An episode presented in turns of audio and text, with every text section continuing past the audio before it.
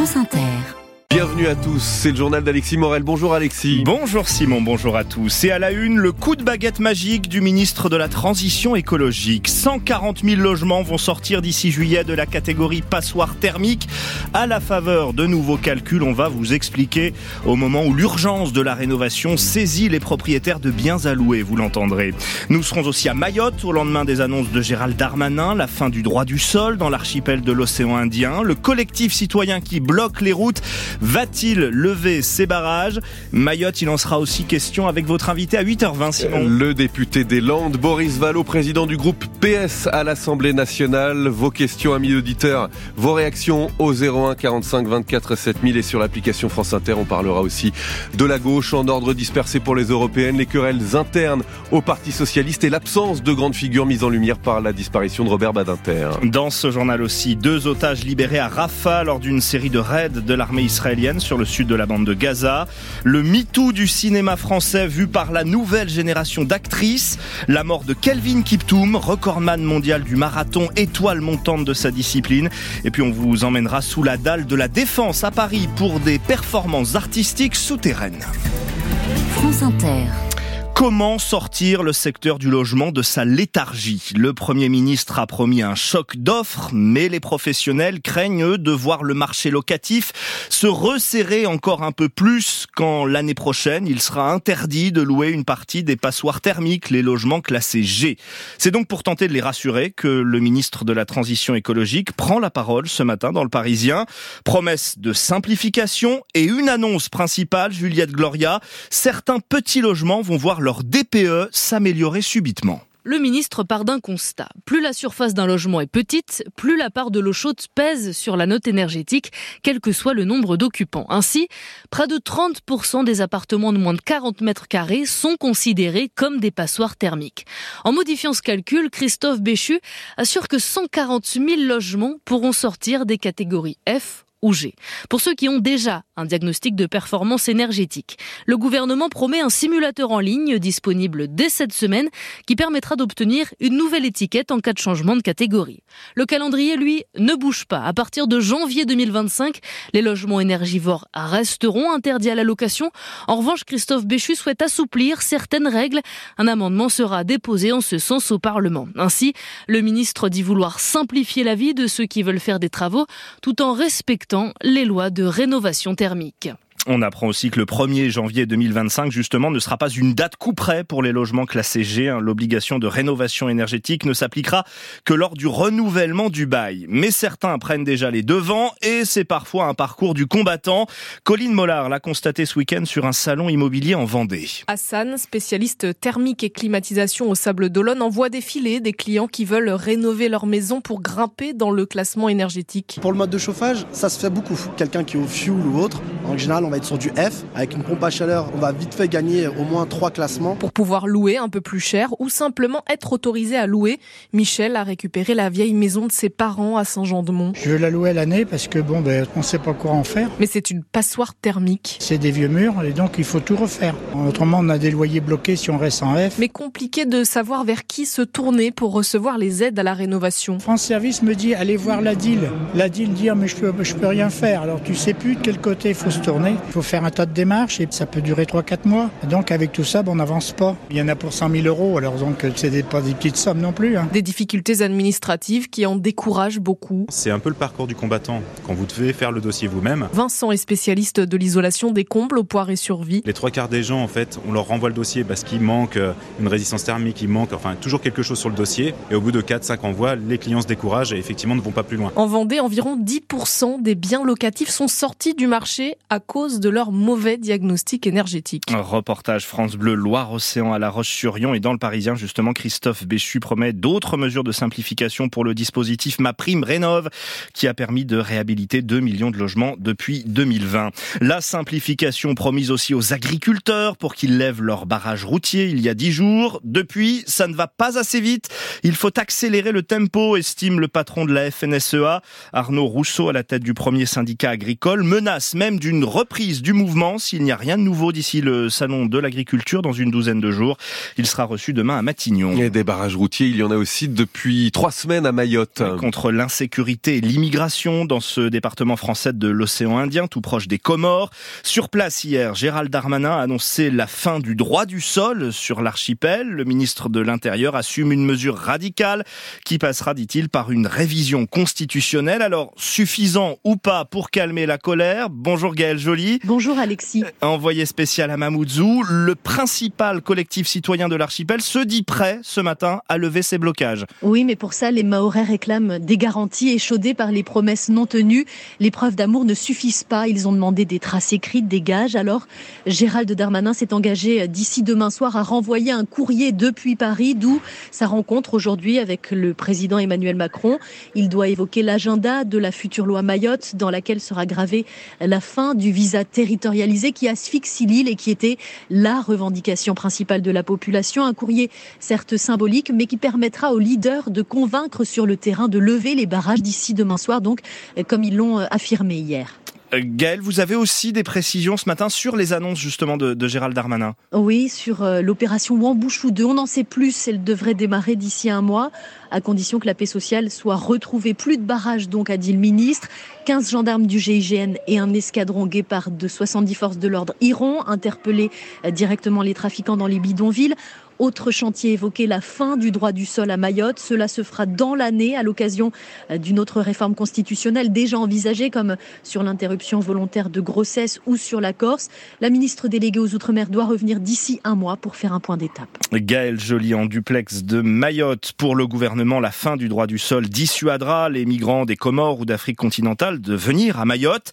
Rien n'est moins sûr selon le sociologue et anthropologue François Héran, professeur au Collège de France. Ce qui attire les migrants à Mayotte, c'est pas tellement le, le statut juridique, c'est le niveau de vie. Il y a à peu près une différence de 1 à 8 entre le niveau de vie des Comores et le niveau de vie de Mayotte, même si Mayotte reste le département français le plus pauvre.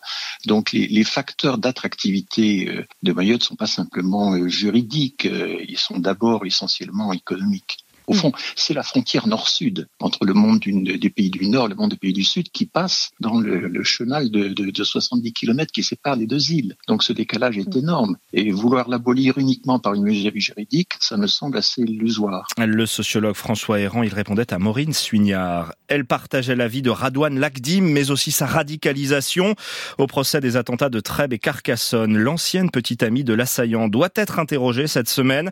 La jeune femme avait 18 ans lors des attaques qui ont fait quatre morts, dont le gendarme Arnaud Beltrame. Elle comparait Charlotte Piret pour association de malfaiteurs terroristes. Elle est encore une adolescente, 15 ans, lorsque Radouane Lagdim devient son petit ami, le premier. Elle, éducation catholique, enfance sans histoire, mais dont la maladie d'un oncle fait vaciller l'équilibre familial. L'adolescente se doute déjà que ce petit ami à la longue barbe et aux idées radicales risque de déplaire à ses parents, alors elle le rejoint la nuit en cachette en passant par la fenêtre. En mars 2017, deux mois après avoir été détectée par les services de renseignement sur ses publications pro-État islamique sur les réseaux sociaux.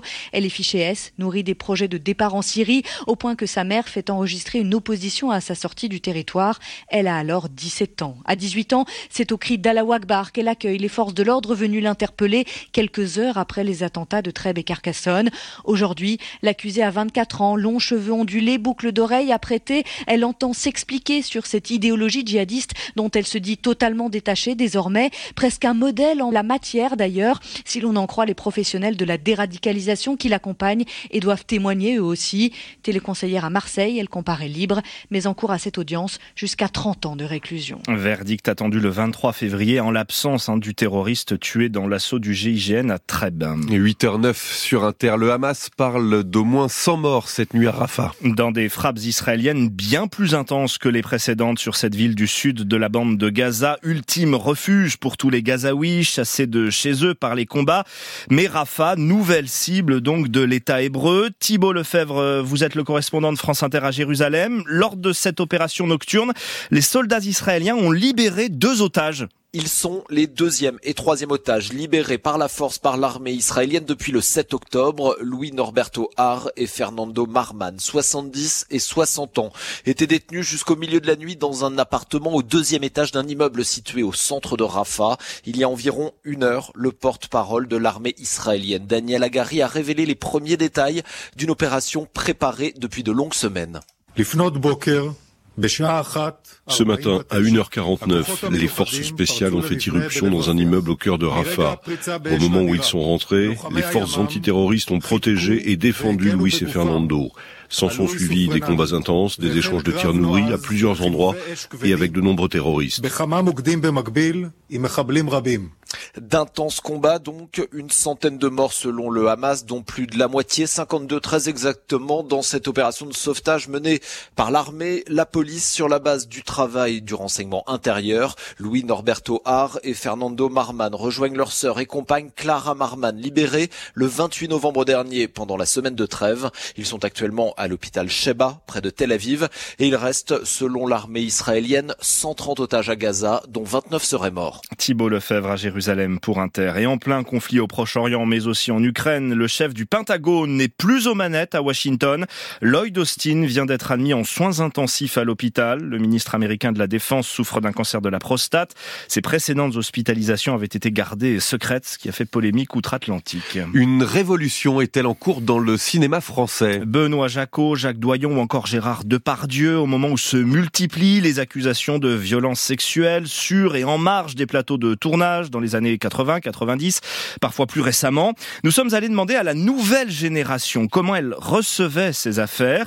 Timur Osturk a tendu son micro à de jeunes comédiennes du studio de théâtre Muller à Paris. Sur scène, deux par deux, les jeunes comédiens et comédiennes travaillent la création de personnages dirigés par leur professeur Benjamin Payet. Est-ce que tout le monde est OK avec des images de séduction Au studio Muller, personne n'est obligé de jouer une scène sans être à l'aise avec un contact physique par exemple. On parle beaucoup de consentement. Je les pousse toujours à aller un peu plus loin, ce qui est logique pour un travail de scène, mais je ne les pousse jamais au-delà de ce qu'ils se sentent capables de faire. Une attention particulière au consentement, bien loin de ce qu'a connu Charlotte, 23 ans, dans une autre formation avec son tout premier professeur de théâtre. C'était à la fin du cours, bah reste pour qu'on parle un peu. Après c'était bah reste un peu plus, viens on va boire un verre. Et en fait à la fin, il y a presque eu euh, agression. J'ai eu le courage de m'enfuir à ce moment-là. Moi j'avais 18 ans du coup et lui je pense 45, 50. À la pause, Ingrid, 28 ans, se rappelle elle avec colère son premier tournage. Je devais embrasser quelqu'un à pleine bouche.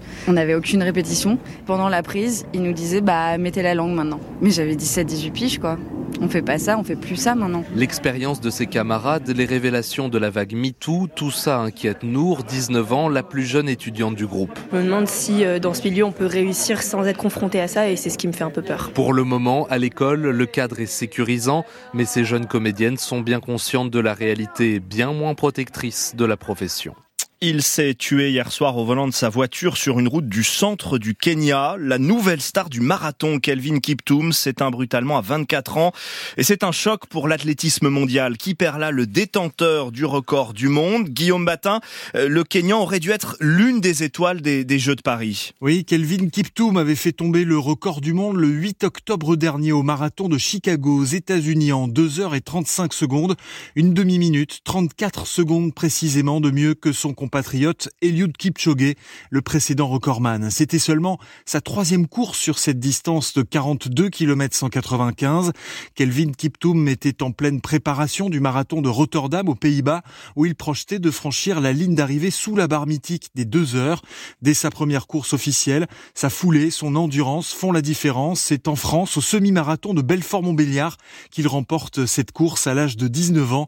Kelvin Kiptoum était le grand favori pour décrocher la dernière médaille d'or des Jeux Olympiques de Paris le dimanche 10 août. Guillaume Batin, on n'aurait pas vraiment misé sur eux à l'issue d'un premier tour catastrophique, mais au terme d'un parcours un peu fou avec changement d'entraîneur en plein tournoi, les Ivoiriens remportent la Coupe d'Afrique des Nations de foot, troisième sacre africain pour la Côte d'Ivoire qui a battu hier soir le Nigeria 2-1 dans son stade d'Abidjan. Aux États-Unis, Kansas City remporte le Super Bowl, la finale du championnat de foot américain, victoire contre San Francisco cette nuit en prolongation, sous les yeux de la méga star Taylor Swift en tribune, mais pas sur scène, puisqu'à la mi-temps, c'est Usher qui a enflammé le stade de Las Vegas. Allez, on retrouve son calme en descendant sous terre, dans les, les souterrains du quartier d'affaires de la Défense, près de Paris. Des artistes s'y sont installés sur 5000 mètres carrés dans le cadre du festival Les Extatiques. Peinture, photo, performance numérique. Petit avant-goût avec vous, Isabelle Pasquier. De l'art en version urbex dans les entrailles de la Défense, on découvre cette cathédrale de 5000 mètres carrés et 12 mètres de haut comme une ruine fantomatique du quartier des affaires. En abîme, des photos de lieux abandonnés par l'homme où la nature a repris sa place. Éric Lauré du collectif Interstice. On a souhaité mettre l'accent sur la reconquête de la nature de, ces lieux abandonnés, qui sont des témoins d'une époque, de l'activité humaine, et euh, l'humain les a délaissés. Nous, on souhaite euh, présenter une approche sensible, onirique de l'abandon de ces lieux, de la reconquête de la nature. Et peut-être jour, effectivement, la nature sera seule dans ces lieux. Entre ombre et lumière, un rideau de pluie poétique sur des images numériques, Nicolas Obadia d'Interstice. On s'est intéressé à mettre de l'image en lévitation. C'est des projections sur des écrans de gouttelettes d'eau. C'est un détournement du dispositif euh, d'aspersion de pollution de pesticides dans les champs pour euh, faire quelque chose de poétique et euh, de faire le contre-pied de la, de la pollution. Et l'on peut aussi exceptionnellement découvrir la sculpture monumentale que Raymond Moretti a créée dans ses sous-sols dans les années 70. Pierre-Henri, Xenakis et John Cage y ont donné un concert pour animer cette sculpture que Joseph Kessel avait baptisée le monstre. Voilà, si vous êtes de passage donc dans la capitale, les extatiques sous la défense, c'est jusqu'au 25 février. Merci Alexis Morel. Un mot de l'invité de 9h20 tout à l'heure avec Mathilde Serrel, le réalisateur Bruno Dumont et l'actrice Anna Marthe Vartolomei pour le film L'Empire qui sortira le 21 février. Ce n'est donc pas un invité, mais des invités. Le temps, 8h16.